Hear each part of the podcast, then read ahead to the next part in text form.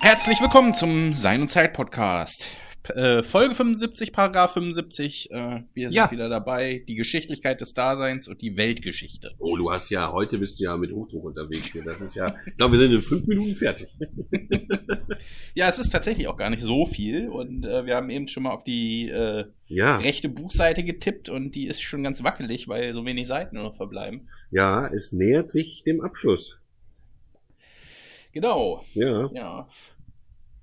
Ja, jetzt, jetzt Hm? bin ich verwirrt, weil hier jetzt wieder die Weltgeschichte, das heißt wieder noch, also ähm, es ist immer, mit dem Geschichtsbegriff habe ich immer das Gefühl, er äh, hat eigentlich schon sozusagen den alten, den vulgären Geschichtsbegriff äh, äh, hinter sich gelassen und Ja. Natürlich wird es hier nicht auf Weltgeschichte im historischen Nein. Sinne, sondern äh, das Dasein als in der Welt sein, das wird die Weltgeschichte sein. Aber Richtig. trotzdem, ähm, Wir erkennen es schon an dem Bindestrich. An dem Bindestrich Eigentlich zwischen schon, Welt genau. und Geschichte. trotzdem ist natürlich diese, ähm, ich würde mal sagen, Äquivokation äh, Ja, lässt ja dann doch hoffen, dass äh, wir ein bisschen äh, das zumindest auseinander dröseln können. Ich finde ja, das ist immer noch nicht, ja, ja, ich also nicht für meine, nicht für meine, äh, äh, für meine Begriffe ist das wirklich leider ziemlich wackelig, was er hier. Äh, äh, Aber wo du das Wort E- Äquivokation gerade gesagt hast, ähm, das kommt von Husserl. Das hat Husserl auch andauernd verwendet. ja, kann sein. Also Weil er, weil er, weil er ja die Wahrheiten, um den, die es ihm ging. mh. Und aber ja gut, ich will da jetzt nicht drauf Nein. rein, aber weil Husserl hat das immer versucht auszuschließen, aber das ist ein sehr guter Begriff, um, um das zu umschreiben, was, was Heidegger die ganze Zeit tut. Ja, also er zieht er es nutzt irgendwie das. wieder in Er diese, in diese Doppeldeutigkeit. Und ich Genau. finde, das ist ja, also, ja durchaus ein. Ich finde, das kann man schon fast als methodisches Prinzip bei ihm äh, Ja. äh, entdecken. Ne? Also dadurch, dass Ja. er mit seiner, ja, ich sag mal, eher dichterischen Sprache ja äh, sozusagen ähm, die begrifflichen Umklammerungen lockert. Mhm. Kann man, wenn man das positiv formulieren will, so kann man das so nennen, denke ich. Mhm. Aber da kommt natürlich äh, eine, eine Schwierigkeit, äh, ja, die, ein, die zum Resultat eine vage äh, äh, Philosophie hat, ne? Dann, ähm, Ja, es ist, ähm, macht uns halt immer ein bisschen unglücklich, dass wir hoffen, etwas geklärt zu bekommen, aber dann merken, dass es nur dasselbe Wort ist, dass er dann ja, dass es ins Dunkle gezogen Ja, wird genau. und da äh, dann sozusagen vor sich hin arbeitet, Ja. auf eine Art und Weise. Und wir dann sozusagen die, ja, noch eine weitere Auslegung äh, äh, be- bedürfen, die Ja. äh, dem wieder ein bisschen näher kommen kann, sozusagen, ne? Ähm, Ja. Ja, genau. Das ist eine gute Beschreibung. Gut. wer fängt an von uns beiden?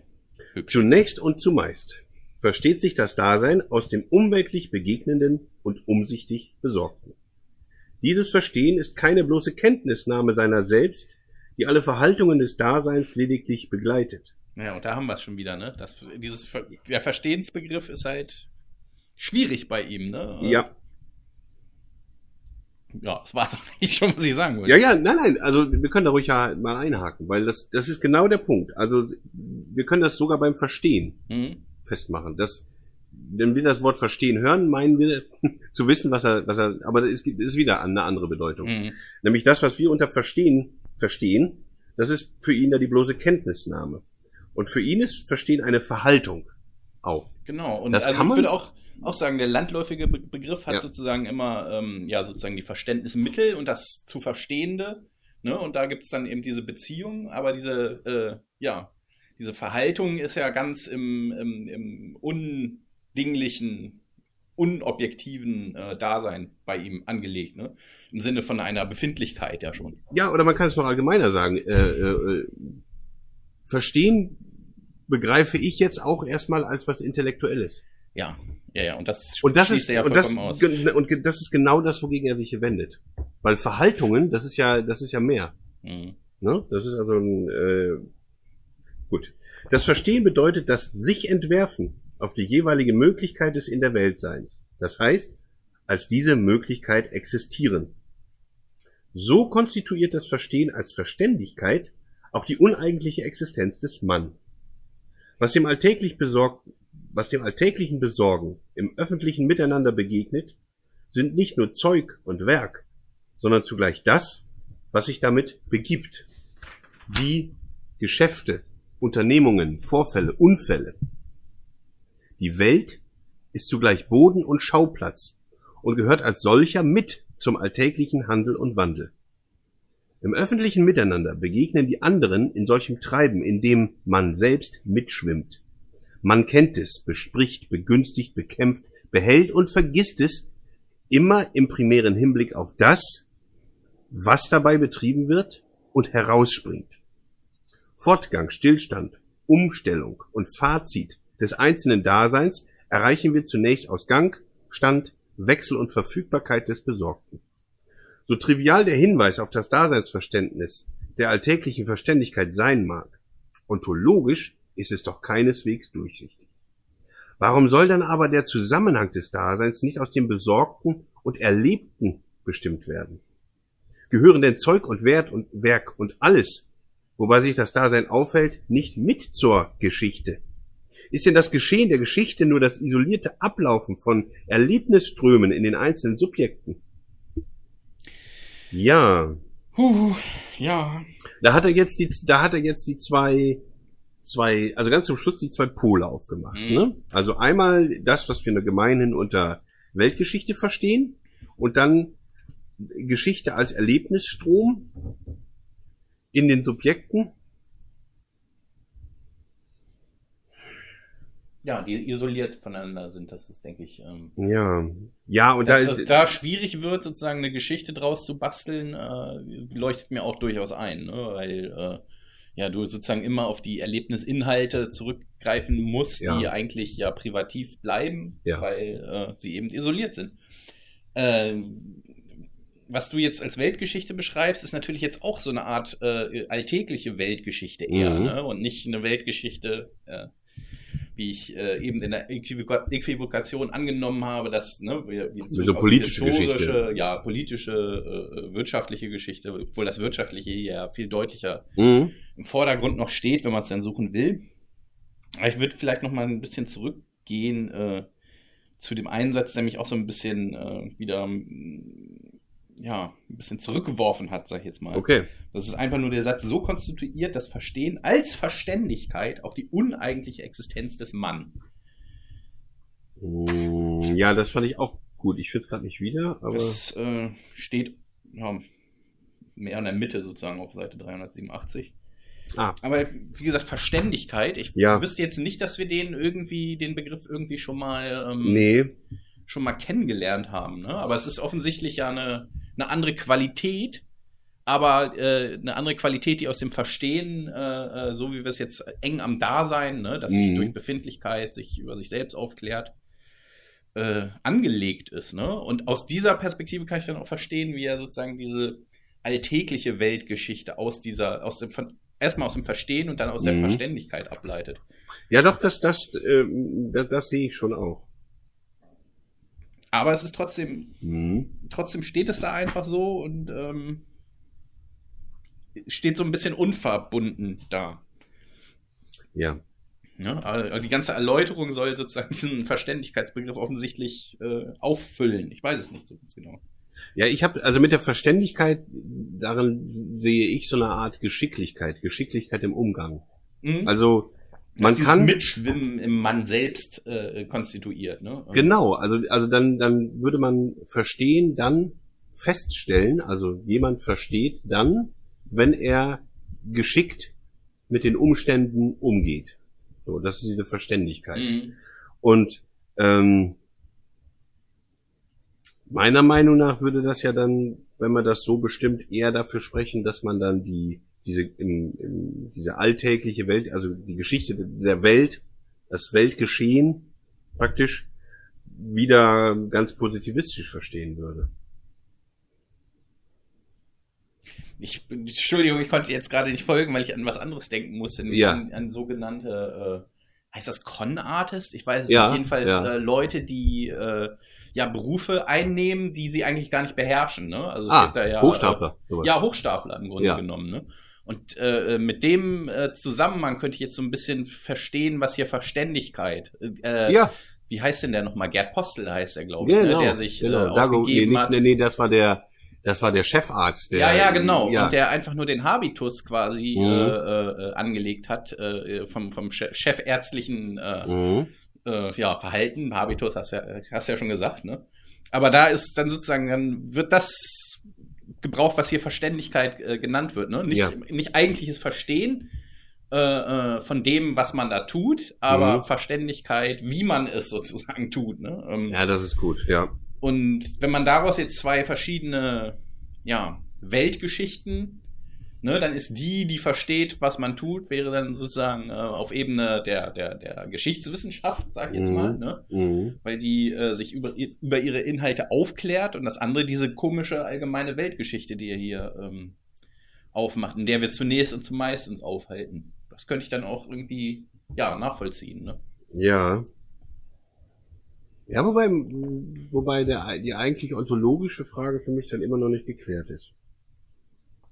Ja, das sagt er ja auch hier, dass wir Ja, noch stimmt. nicht, dass wir das zwar irgendwie fassen können, mehr schlecht als recht, wie ich meine, aber Ja. äh, trotzdem, dass da, äh, ja, Ja, stimmt, ontologisch ist keineswegs durchsichtig.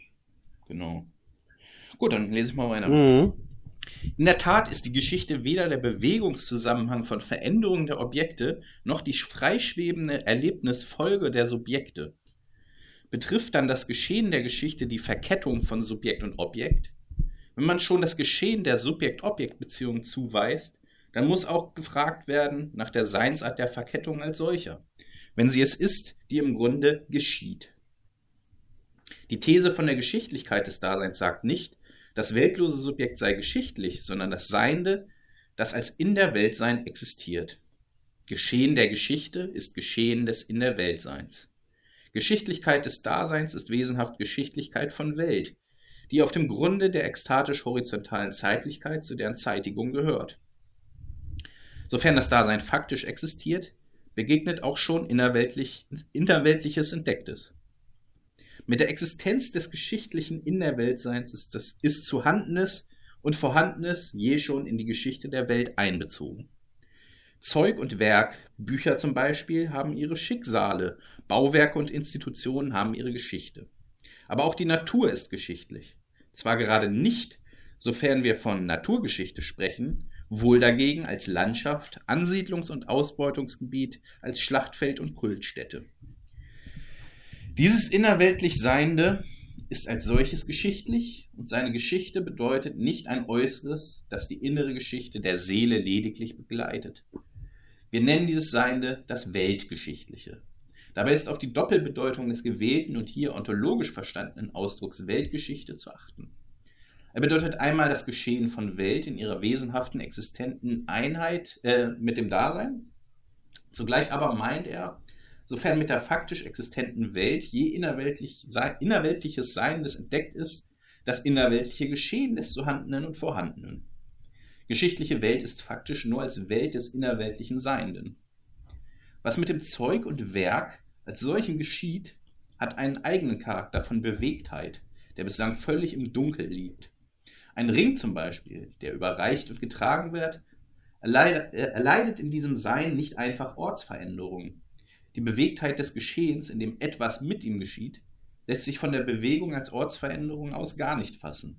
Das gilt von allen weltgeschichtlichen Vorgängen und Ereignissen, in gewisser Weise auch von Naturkatastrophen.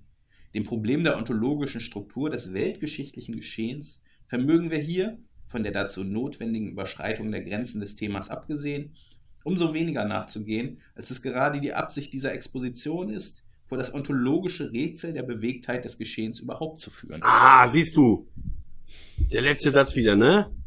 Oder das ontologische Rätsel der Bewegtheit des Geschehens überhaupt. Das, das was immer unser Problem war mit, Mhm. mit seinem, mit seinem Ding. Mit seinem Geschehensbegriff vor allem, ne? Und vor allem seinem, Seinem seinem altertümlichen. Seinem, seinem, da- das, da war doch das Problem der Bewegtheit. Wenn alles, wenn alles, guck mal, so wie, wenn er alles immer nur als eine, als eine Manifestation des Daseins auffasst, dann, dann war doch unsere Frage auch immer, ja, aber wo kommt denn über, also warum denn überhaupt Bewegung?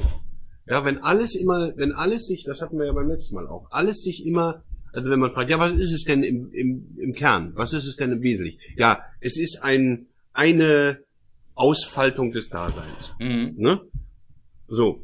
Und interessant fand ich auch, dass er hier im zweiten, dritten Satz hier die These von der Geschichtlichkeit des Daseins sagt. Nicht, das weltlose Subjekt sei geschichtlich, sondern das Seiende, das als in der Welt sein existiert.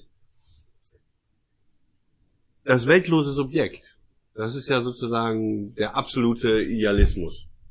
Ja. Und von dem distanziert er sich dann ja, indem er ganz einfach, also mit diesem Trick vom Anfang, indem er halt sagt, Sub, von Subjekt und Objekt rede ich nicht, weil dann Mhm. hast du halt diesen Dualismus und dann bestehen die ja unabhängig voneinander neben, nebeneinander. Und das ist es nicht, sondern das, das, äh, das Dasein ist ja in der Welt sein. Mhm. Ne? Also gleich, diese komische Gleichursprünglichkeit. Und da habe ich, habe ich meine Probleme mit. Also ich kann äh, nicht einer, also ich kann nicht so wirklich ab, ak, ak, akzeptieren, dass er Ja. einerseits sozusagen das Geschehen äh, in diesem solipsistischen Raum äh, äh, beha- behalten möchte, Ja, wo wir ja das Problem hatten äh, äh, mit dem mit dem altertümlichen, den altertümlichen Gegenständen sozusagen, Ja. die in die Welt hineinstehen, ne? Und die dann zu dieser komischen äh, Doppelung, habe ich es glaube Mhm. glaub ich genannt, führt, ne? Wo wir äh, ja, wo wir verschiedene Welten, die untergehen dauernd sozusagen und wieder auferstehen mit dem Dasein sozusagen, Mhm. wenn dann nur äh, ja an der Kuppel erscheinen. Und jetzt hier dieser Sprung ganz in dieses in der Welt sein. ja. Ich sage jetzt dieses, weil es ja tatsächlich der einzige Trick, der dabei hinter ist, zu sagen, ja, das Dasein ist von vornherein in der Welt sein. Ja. das, Ja, und das damit sagt ist die ja. Sache schon, schon gelöst, so auf eine Art und Weise. Ne? Genau. Aber und dann, das macht es eben für mich schwieriger, diesen Ja. anderen, anderen Begriff noch drin zu haben, der ja äh, weltabgewandter kann man es ja erstmal gar nicht, äh, ja, kann man es ja erstmal gar nicht beschreiben. Und jetzt machen wir diesen Sprung, ne? Also Mhm. äh, in der, in der Husserlschen Terminologie vom, vom Noema, äh, von, von der Noesis zum Noema. ja. Und jetzt beschreiben wir sozusagen, dass auch diese äh, äh, ja, Seiende, äh, äh, die in der Welt sind, äh, eigene Geschichten haben können. Ne? Mhm. Ich meine, das wäre die Lösung äh, äh, für mein Problem vorher gewesen, aber jetzt kommt es sozusagen äh, ja in einem ganz anderen, ne? Also es ist so, ein- Ja. so, so ein Sprung, der einfach nur dadurch äh, übersprungen, also äh, geleistet wird, dadurch, dass wir sagen, ja, Dasein ist in der Welt sein von vornherein. Fertig. Mhm.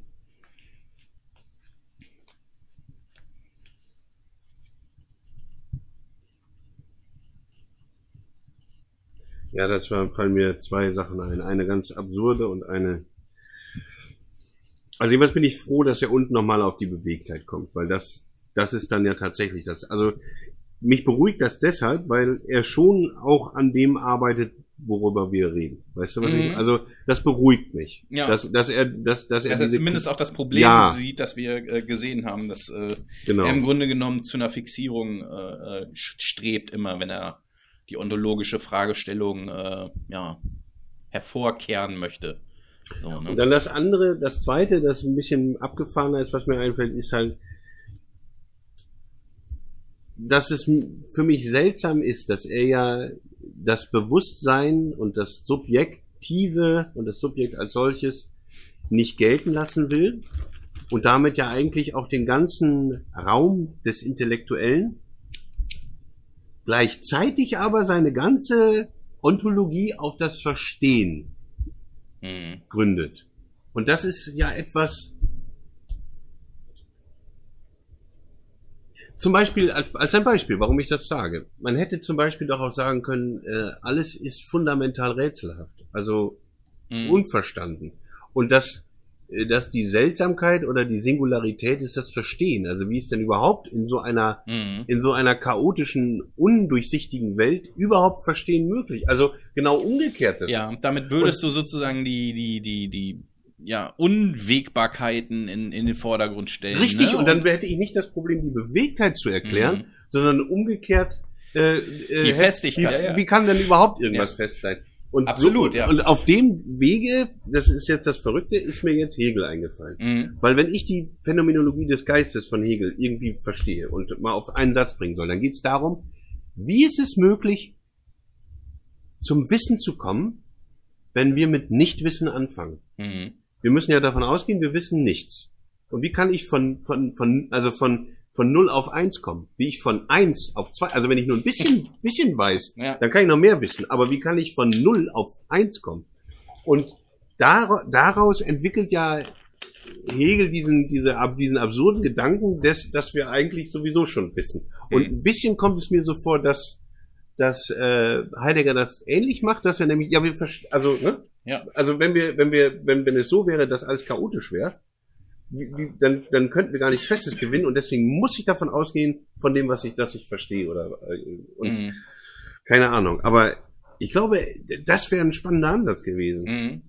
Ja, ich finde das auch äh, tatsächlich, tatsächlich sehr spannend, vor allem, weil das ja auch so ein bisschen wieder, äh, wenn ich mich recht entsinne, ähm, auf, auf dieses kleine Vorwort, ich will nicht sagen Vorwort, aber es war ja ein Mhm. Platon-Zitat, glaube ich, Mhm. wo er, äh, ja, die, der Heraklitismus und der Eleatismus nochmal ähm, hergestellt Ja, wird. genau. Aber ja, es ist äh, tatsächlich die Tendenz ist ähm, ja sozusagen immer zum, zum stehenden Seinsbegriff.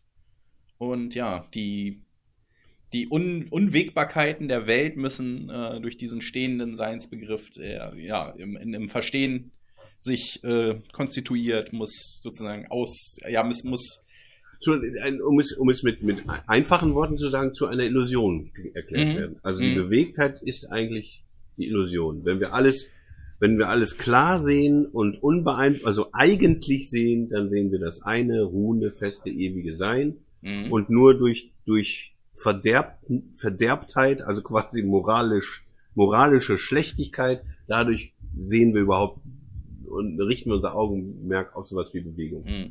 ja, nun haben wir die Bewegtheit zurückbekommen, allerdings nur äh, auf, auf Seiten des Seienden in der Weltseins. Ja. Das nicht gleichzeitig das Dasein ist, ganz offensichtlich. Ich bin Ja. gespannt.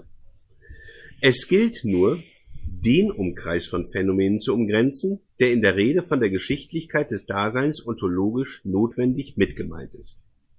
Aufgrund der zeitlich fundierten Transzendenz der Welt im Geschehen des Existierenden in der Weltseins, je schon weltgeschichtliches Objektiv da, ohne historisch erfasst zu sein.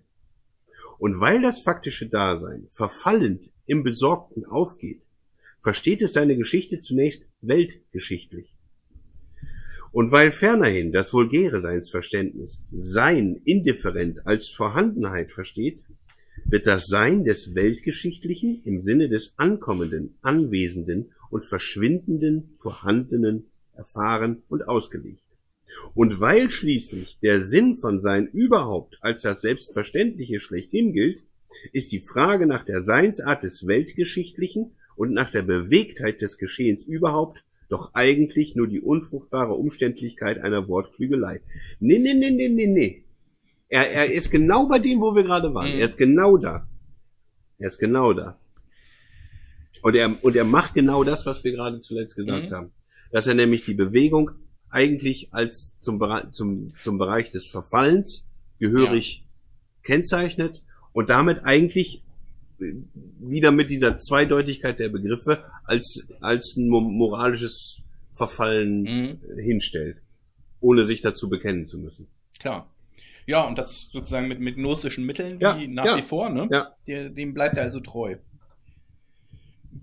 Ja, sonst noch, also Ja, ich denke, das ist relativ. Nee, nee, ich denke auch, dass wir eben schon äh, tief genug in, in, in das, was hier steht, Ja. eingedrungen Ja. sind.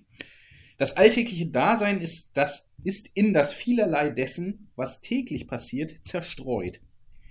Die Gelegenheiten, Umstände, deren das Besorgen im Vorhinein taktisch gewärtig bleibt, ergeben das Schicksal.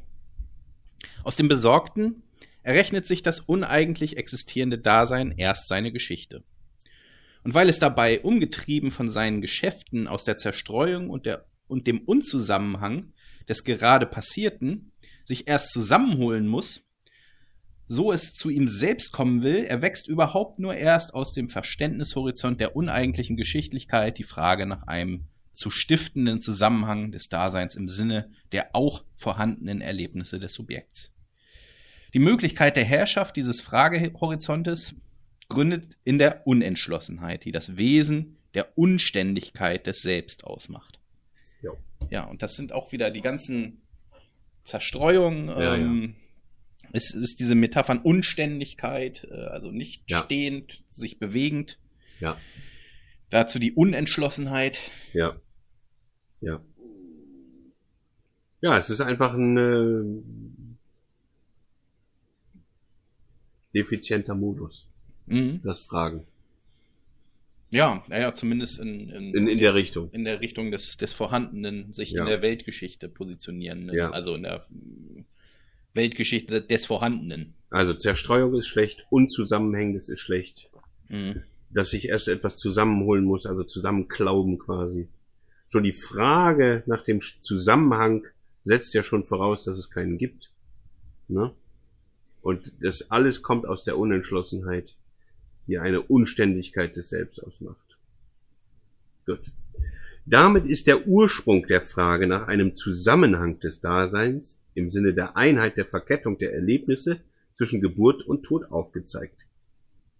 Die Herkunft der Frage verrät zugleich ihre Unangemessenheit in Absicht auf eine ursprüngliche existenziale Interpretation der Geschehensganzheit des Daseins. Bei der Vorherrschaft dieses natürlichen Fragehorizonts wird aber andererseits erklärlich, warum es so aussieht, als vermöchte gerade die eigentliche Geschichtlichkeit des Daseins, Schicksal und Wiederholung am allerwenigsten den phänomenalen Boden zu liefern, um das, was die Frage nach dem Zusammenhang des Lebens im Grunde intendiert, in die Gestalt eines ontologisch gegründeten Problems zu bringen. Mhm. Jetzt machen wir hier wieder den, den Turn zur unontologischen Ontologie, ne? Des Ja. Lebens offensichtlich, ne? Die, das ja schon, ja, aufgrund seines Begriffs so ein bisschen die Frage ver, ver, verkennt, ne? Weil es eben äh, Leben als sozusagen Naturzustand äh, äh, Zustand, ne? Oder einen natürlichen, Ja. der natürliche Fragehorizont. Äh, Aber was ich jetzt, was ich jetzt wieder interessant finde, ist, dass diese Weltgeschichte, mit der wir angefangen haben, sich jetzt wieder ganz zurückgebogen hat zu Zusammenhang des Lebens. Also, ja, also da, ja, okay, das ist verständlich innerhalb der Voraussetzung, dass das Dasein ja äh, das in der Welt sein ist und so weiter und eben als ganz sein können das mit Vorlaufen zum Tod. Also, aber das ist ist meiner Meinung nach jetzt wieder so eine Verknappung irgendwie. Ja, durchaus, durchaus. Ja, aber Ja, muss ja, muss ja. Aber eine Verknappung auf, eine, auf, die, auf die Pointe hin sozusagen, Mhm. ne? dass wir mit dem natürlichen Fragehorizont äh, eben ins Leere laufen müssen, Ja. sozusagen, ne? weil wir dadurch notwendigerweise übersehen, dass äh, das in der Weltsein eben äh, sich nicht an dem Vorhandenen äh, abspielen Messen darf. darf. Ja. Ja. Die Frage kann nicht lauten, wodurch gewinnt das Dasein die Einheit des Zusammenhangs für eine nachträgliche Verkettung der erforderlichen und erfolgenden Abfolge der Erlebnisse, sondern in welcher Seinsart seiner selbst verliert es sich so, dass es sich gleichsam erst nachträglich aus der Zerstreuung zusammenholen und für das Zusammen eine umgreifende Einheit sich erdenken muss. Die Verlorenheit in das Mann und an das Weltgeschichtliche enthüllte sich früher als Flucht vor dem Tode. Diese Flucht vor offenbart das Sein zum Tode als eine Grundbestimmtheit der Sorge. Die vorlaufende Entschlossenheit bringt dieses Sein zum Tode in die eigentliche Existenz. Das Geschehen dieser Entschlossenheit aber, das vorlaufend sich überliefernde Wiederholen des Erbes von Möglichkeiten, inter interpretieren wir als eigentliche Geschichtlichkeit. Liegt etwa da, äh, liegt etwa in dieser die ursprüngliche, unverlorene, eines Zusammenhangs unbedürftige Erstrecktheit der ganzen Existenz? Die Entschlossenheit des Selbst gegen die Unständigkeit der Zerstreuung ist in sich selbst die erstreckte Ständigkeit, in der das Dasein als Schicksal, Geburt und Tod und ihr Zwischen in seine Existenz einbezogen hält, so zwar, dass es in solcher Ständigkeit augenblicklich ist für das Weltgeschichtliche seiner jeweiligen Situation. In der schicksalhaften Wiederholung gewesener Möglichkeiten bringt sich das Dasein zu dem vor ihm schon Gewesenen unmittelbar, das heißt zeitlich ekstatisch zurück. Mit diesem sich Überliefern des Erbes aber ist dann die Geburt im Zurückkommen aus der unüberholbaren Möglichkeit des Todes in die Existenz eingeholt, damit diese freilich nur die Geworfenheit des eigenen Da illusionsfreier hinnehme. Hm.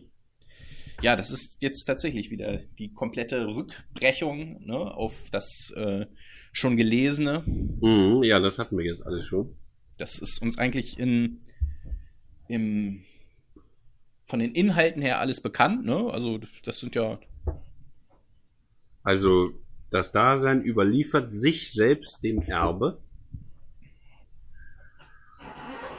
und ist dann schon in der Geburt quasi. Und wenn es sich dem Erbe überlässt, dann ist quasi schon in der Geburt die unüberholbare Möglichkeit des Todes eingeholt. Und damit ist das Dasein in, in eine Situation, also in, in, in, in eine Position gebracht, von wo es aus das, die eigene Geworfenheit illusionsfreier hinnehmen kann. Eieiei. Aber wo kommt denn da die Illusion her?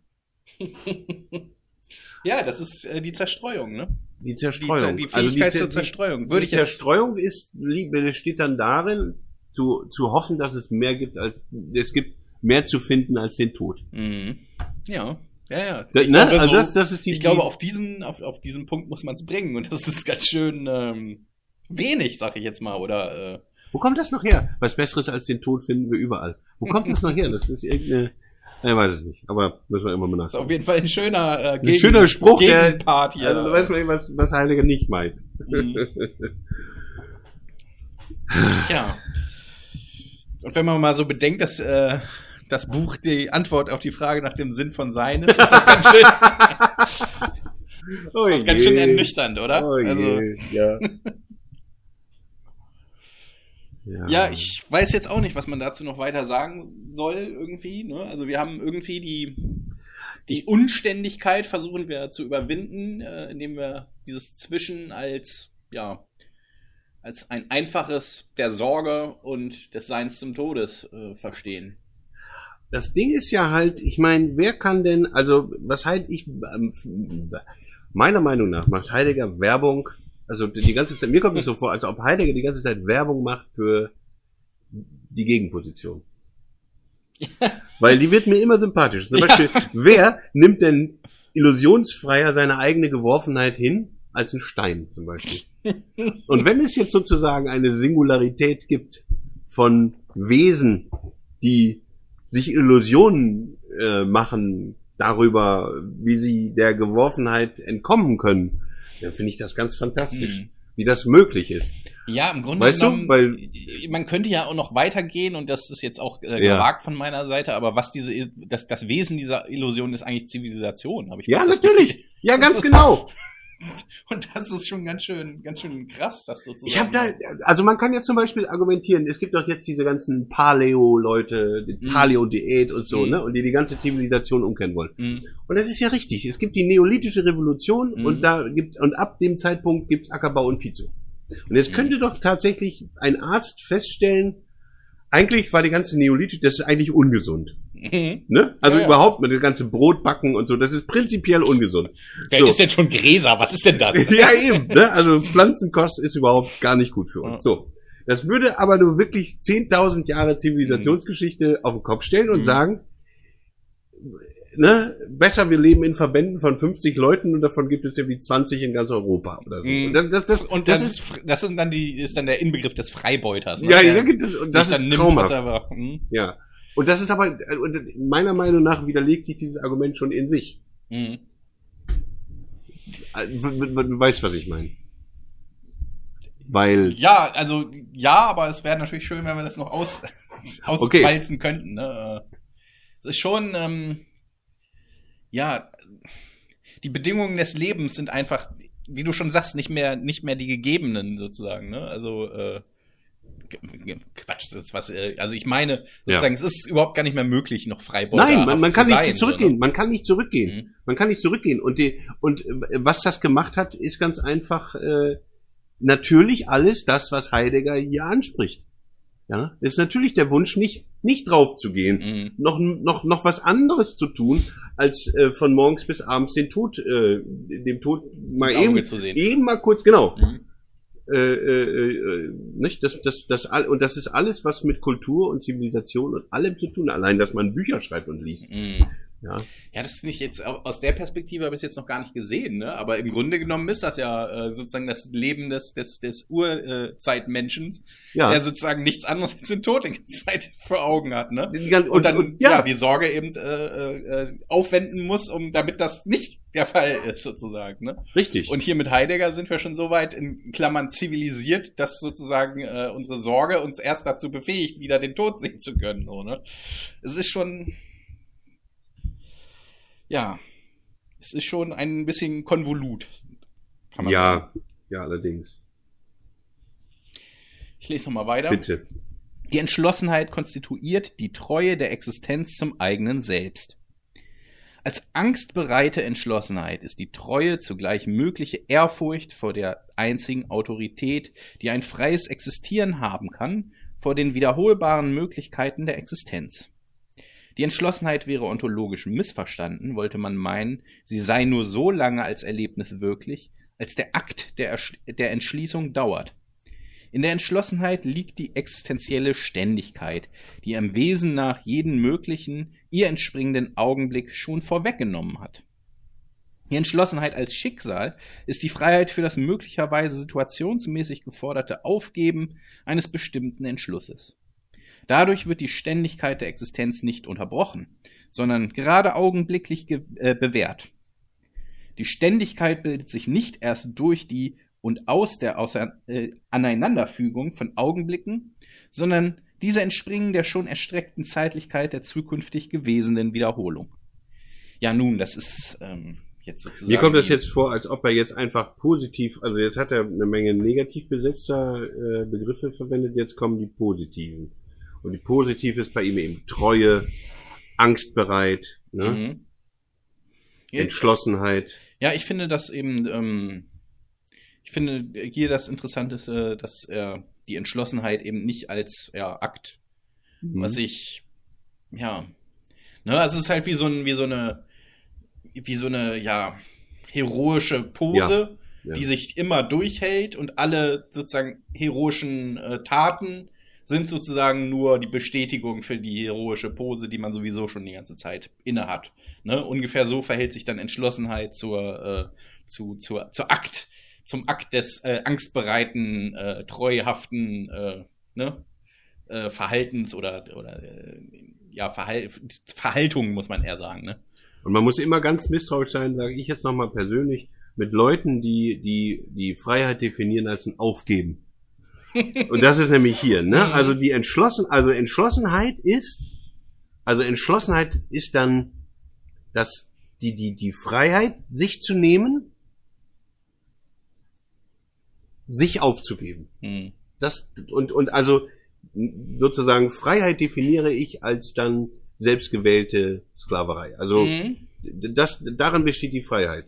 Sich Das, ist schön, dass du das nochmal. ja, weil das, ist immer das, im das Subtext. äh, schreibt er ja, mhm. genau, genau. Und dann verbunden noch mit Treue und Angstbereitschaft. Ne? Aufgeben eines bestimmten Entschlusses, also Mhm. darin liegt die Ja, das gehört also meines Erachtens auch immer. Das ist immer, das ist immer so, so, so, ich will nicht sagen typisch philosophisch, ne? Aber es Mhm. ist halt so dieser, dieser, ah, ich brauche jetzt noch einen neuen Witz sozusagen Ja. in meiner Philosophie und äh, sozusagen Freiheit ist äh, äh, Aufgabe in die Sklaverei wäre so ein Witz. Ja, genau, genau, genau, genau. Also, es Ja. So ein bisschen. Nur Aber bei- ob, nur- wir, ob wir da dem Freiheitsbegriff irgendwie äh, tatsächlich näher kommen, ist eine andere Frage, Nein. so ein bisschen, ne? Aber in, in, in so einem Zusammenhang, äh, ja. Gut, bei Heidegger hat, sich, gut hat sich das ja alles schon angedeutet, auch mit diesem Erbe und Mhm. mit dem Wiederholen und dem der Geworfenheit und Okay, ich, ich lese mal weiter, oder? Ja, gern. In der uneigentlichen Geschichtlichkeit dagegen ist die ursprüngliche Erstrecktheit des Schicksals verborgen. Unständig als man selbst gegenwärtig das Dasein sein heute. Gewärtig des nächsten Neuen hat es auch schon das Alte vergessen. Das Mann weicht der Wahl aus. Blind für Möglichkeiten vermag es nicht, Gewesenes zu wiederholen, sondern es behält nur und erhält das übriggebliebene, wirkliche, des gewesenen Weltgeschichtlichen, die Überbleibsel und die vorhandene Kunde darüber. In die Gegenwärtigung des Heute verloren, versteht es die Vergangenheit aus der Gegenwart. Die Zeitlichkeit der eigentlichen Geschichtlichkeit dagegen ist als vorlaufend wiederholender Augenblick eine Ent Entgegenwärtigung des Heute und eine Entwöhnung von den Üblichkeiten des Mann. Die uneigentlich geschichtliche Existenz dagegen sucht, beladen mit der ihr selbst unkenntlich gewordenen Hinterlassenschaft der Vergangenheit, das Moderne. Die eigentliche Geschichtlichkeit versteht die Geschichte als die Wiederkehr des Möglichen und weiß darum, dass die Möglichkeit nur wiederkehrt, wenn die Existenz schicksalhaft augenblicklich für sie in der entschlossenen Wiederholung offen ist. Ah ja, da muss ich jetzt, das klingt alles so, äh, Entschuldigung, wenn ich das jetzt so sage, so ernst jüngermäßig. Ja, das, das, ist, das ja, muss das, man ganz deutlich das sehen, ist, irgendwie. das ist, das ist dieses ganze Schwüle, Hm. Schicksalsschwüle, würde ich das mal nennen. Mhm. Da, ist, da dreut andauernd ja, ja, irgendwas, ja, ne? ja, genau. Mann, Mann, Mann. Ne? Und das ist hier auch so, so eigentlich fast schon so plump, dass Ja. wir hier äh, das, das Uneigentliche äh, äh, ne? in der Moderne ist, ist das angelegt, da guckt es eigentlich hin, aber das Wirkliche ist in der anderen Richtung, in der, in der eigentlichen Geschichtlichkeit, so, ne? Es ist schon alles so. Ja, es ist halt hier dieser Antimodernismus, da Mhm. noch, drückt sich hier nochmal aus. Also die, das, das Moderne, das, das dem, dem Zeitgeist hinterher hechelnde, Mhm. äh, ne, im Gegensatz zu dem, zu dem schicksalsergebenen, ewigen, halt Heroentypus. heroischen, muss genau. Ja, das ist genau das, der, der, der, der seinem, der, der dem, der die Tragödie praktisch ausspielt. Ne? Ja, Die eigene, ja, das ist auch alles so, ja, auch so Nietzscheanisch, ne, auf eine Art und Weise, finde ich, Mhm. ne. Also du hast halt äh, dieses, dieses Freiheit ergreifen, Mhm. ist, ist ja äh, eben auch, ja, bei, bei Nietzsche ja sehr präsent, indem man sich sozusagen von dem, von dem Herden, Herdendenken und der Herdenmoral lossagt und jetzt die Freiheit ergreift, seine, ei- also sein, Mhm. sich, sich eigentlich zu verwirklichen als derjenige, der die Moral umwerft, ne? also die Mhm. Philosophie mit dem Hammer, die Umwertung aller Werte. Ja. Ja, das sind sozusagen die, die Tasten, die hier angespielt werden, sozusagen. Ne? Oder die Töne, besser gesagt, die hier angeschlagen werden. Ja, da ist sehr viel Zeitkolorit drin. Also Mhm. da ist sehr viel aus Heideggers um, also ne, aus dem, was ihn umgibt. Und in gewisser Weise war das sicher in seiner Zeit in so einem akademischen Umfeld neu oder originell. Mhm. Aber ich glaube, was so die Zeit und was die Leute anbelangt, also in, gerade auch die jungen Menschen zu seiner Zeit, war das, glaube ich, ziemlich schick, was er da geschrieben Ja, hat. naja. Na, also das ist witzig, dass er Also so man- gegen die moderne, gegen das Moderne wettert, aber selber sehr modern ist in seiner Zeit. Mhm. Weißt du? Also sehr Ja, ja. zeitgemäß, Ich modisch. denke auch, dass das, äh, ne, ich glaube, Nietzsche war noch gar nicht so richtig entdeckt, so, ne? ja, du musst dir mal vorstellen, der ist ja, äh, äh, neun, äh, ja 1900 ist er ja überhaupt erst von uns gegangen. Mhm. Ne? Und das, das hat ja, dass der wirklich eigentlich zur Wirkung gekommen ist. Also Nietzsche Mhm. ist ja keine Figur sozusagen des 19. Jahrhunderts, sondern der ist ja überhaupt erst in der, in der, Im äh, 20. Jahrhundert ja, so richtig. und, und möglicherweise sogar eher in den 20er Jahren. Mhm. Glaube ich nämlich auch ich so in der sagen. Zwischenkriegszeit. Ja. Ne? Aber auch so dieses ganze, man, man, ja, man kriegt eigentlich eher ein Bild wirklich von, von der Zeit so, ne? Dieses, Ja. äh, auch wenn man so irgendwie komischerweise habe ich heute äh, gesehen äh, auf Twitter, dass äh, die, die Zitierung des äh, futurologischen Manifestes, ne? Nicht Mhm. futurologisch, wie heißt denn das nochmal? Fu Futurismus, ne? Futurismus, Einfach, ja, das, ja, ja, Futurismus. da, ja. da ist auch dieser, da ist auch dieser Ja, ja. Geschmack mit drin, ne? Dieses, äh, allerdings ist das natürlich eher in die Moderne gerichtet, aber es hat trotzdem diesen, diesen, ähm, Ja, wobei der Faschi also der italienische Faschismus, der, der kommt ja von diesem Modernismus her. Und, Mhm. und äh, in aber es Deutschland hat trotzdem diesen, diesen ähnlichen Geschmack, muss man so, sagen. dieses, diesen Heroismus, Mhm. dieses Heroische. Mhm. Wohingegen, äh, äh, ja, auf jeden Fall. Ich, ich weiß, was du meinst. Und das ist. Nur, nur Heidegger ist ja auch dann auch noch antimodern. Also, Mhm. also äh, heroisch, äh, Ja, aber äh, finde ich interessant, dass du gerade diese, Ja. diese Heroismen irgendwie äh, gerade, ja, das sind, was, was en vogue ist, ne? Ob man sich jetzt nur antimodern oder modern Ja, ausrichtet, ja, ist äh, dann nicht so richtig die, die entscheidende äh, Essenz, hätte ich jetzt beinahe gesagt, des Ganzen, sozusagen, der Zeit. Ja, ich glaube auch, dass das, das und das Gegenbild ist halt und daher daher kann das ist jetzt natürlich ein sehr weiter Sprung, Aber da siehst du zum Beispiel auch die ganzen Wurzeln von, von, von, von Heideggers Antisemitismus. Ja, also nee, nicht die Wurzeln seines Antisemitismus, das ist Quatsch, sondern wenn du dann, wenn du sozusagen eine, eine, eine antisemitische Grundeinstellung sowieso schon von irgendwoher hast, ja, mhm. und dann die, die Klischees überträgst auf das, also eben das, das Antiheroische, das Ökonomische, mhm. das äh, äh, ne, auf weltlichen Erfolg ausgerichtete mhm. und so weiter. Und das alles, was er hier beschreibt, sind natürlich die Gegen. Das sind, das, das sind Versuche, mhm. Gegenbilder zu einem nur auf äh, Ökonomie, nur auf Vernünftigkeit, Verständigkeit mhm. und, und äh, Pragmatik. Mhm. Also, ne, das, das ist das, das ist der Versuch, da was gegen ja, der heroische Loser. ja, auf eine Art ja. ist, ist, ist das so einer, den er da beschreibt, ne? Der ja. eben, äh, ja, sich angstfertig äh, äh, vor den Tod, ne? Also ja. es ist auf eine Art und Weise heroisch, aber wenn man das sozusagen von außen betrachten würde, hatten wir ja auch schon alles mal äh, besprochen sozusagen, ist ja. er eigentlich ein Feigling auf eine Art und Weise, ne? Wenn man so, ne? Und er deutet das halt so um. So, ne? Das hast, das hast du, das hast du wunderbar gesagt, weil das ist, das, das, das ist traumhaft. Das war wirklich gut, weil das ist genau der Punkt. Dass nämlich, wenn du, wenn du, äh, wenn du nicht klarkommst, mhm. ist die beste Methode sozusagen Erfolg für unwürdig zu halten und im Scheitern eine heroische Tat mhm. zu sehen. Und das, das, das, äh, das liefert genau die Grundlage, ja, was Heidegger also, hier macht. Das ist sehr, finde, sehr gut. Ich finde, das ist, äh, das kann man hier überall so ein bisschen ja. ver vermuten. Ja, nun, das ist jetzt eine Auslegung. Wir machen mal den letzten Absatz noch. Auf jeden Fall. Die existenziale Interpretation der Geschichtlichkeit des Daseins gerät ständig unversehens in den Schatten. Die Dunkelheiten lassen sich umso weniger abstreifen, als schon die möglichen Dimensionen des angemessenen Fragens nicht entwirrt sind und in allen das Rätsel des Seins und, wie jetzt deutlich wurde, der Bewegung sein Wesen treibt. Gleichwohl mag ein Entwurf der ontologischen Genesis der Historie als Wissenschaft aus der Geschichtlichkeit des Daseins gewagt werden. Er dient als Vorbereitung für die im Folgenden zu vollziehende Erklärung der Aufgabe einer historischen Destruktion der Geschichte der Philosophie. Ich bin gespannt. Also, das ist ja jetzt ja, mal wieder nur. Also, das hat er hier schon wieder den Bewegungsbegriff genannt. In einem, in einem, ja, wir haben jetzt hier was entdeckt. Weißt du, was ich meine? Aber äh, ich glaube, es ist halt, ich, ich glaube, es ist halt ein bisschen so eine Art Entgleiten, aber auch.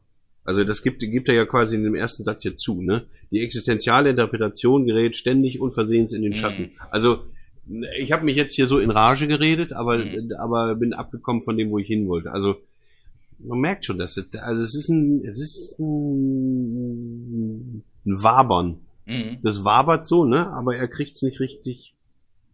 Ja, gerade mit der Bewegung wäre ich jetzt ja, unzufrieden ja. an seiner Stelle. Ne? Genau. Also ich meine, er hat das einmal in der Mitte dieses Paragraphen gehabt, ne, wo man so mhm. denkt, oh ja, äh, äh, die Bewegtheit des, des Seienden. Äh, und dann haben wir aber wieder den, den, den, ja, sozusagen bekannten Weg gewählt und mhm. äh, haben alles im, ja, in die Entschlossenheit, ne, und mhm. da die Ekstasen noch mit reingebracht und so weiter. Und äh, aber im Grunde genommen jede Form von Beweglichkeit ja abgeschmettert, ne? Ähm, und jetzt steht es hier irgendwie wieder so da als eine Entdeckung, die aber eigentlich überhaupt keine Erläuterung ähm, ja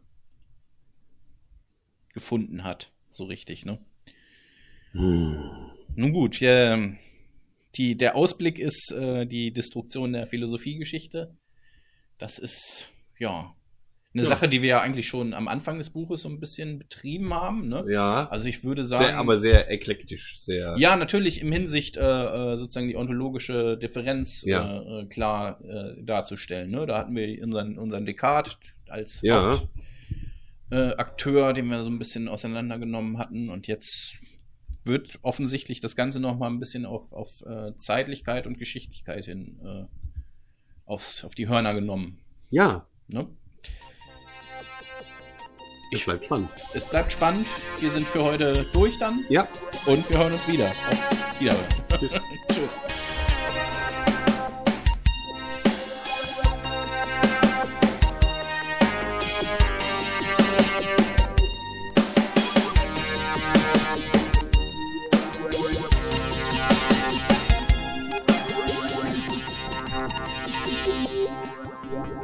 We'll be right back.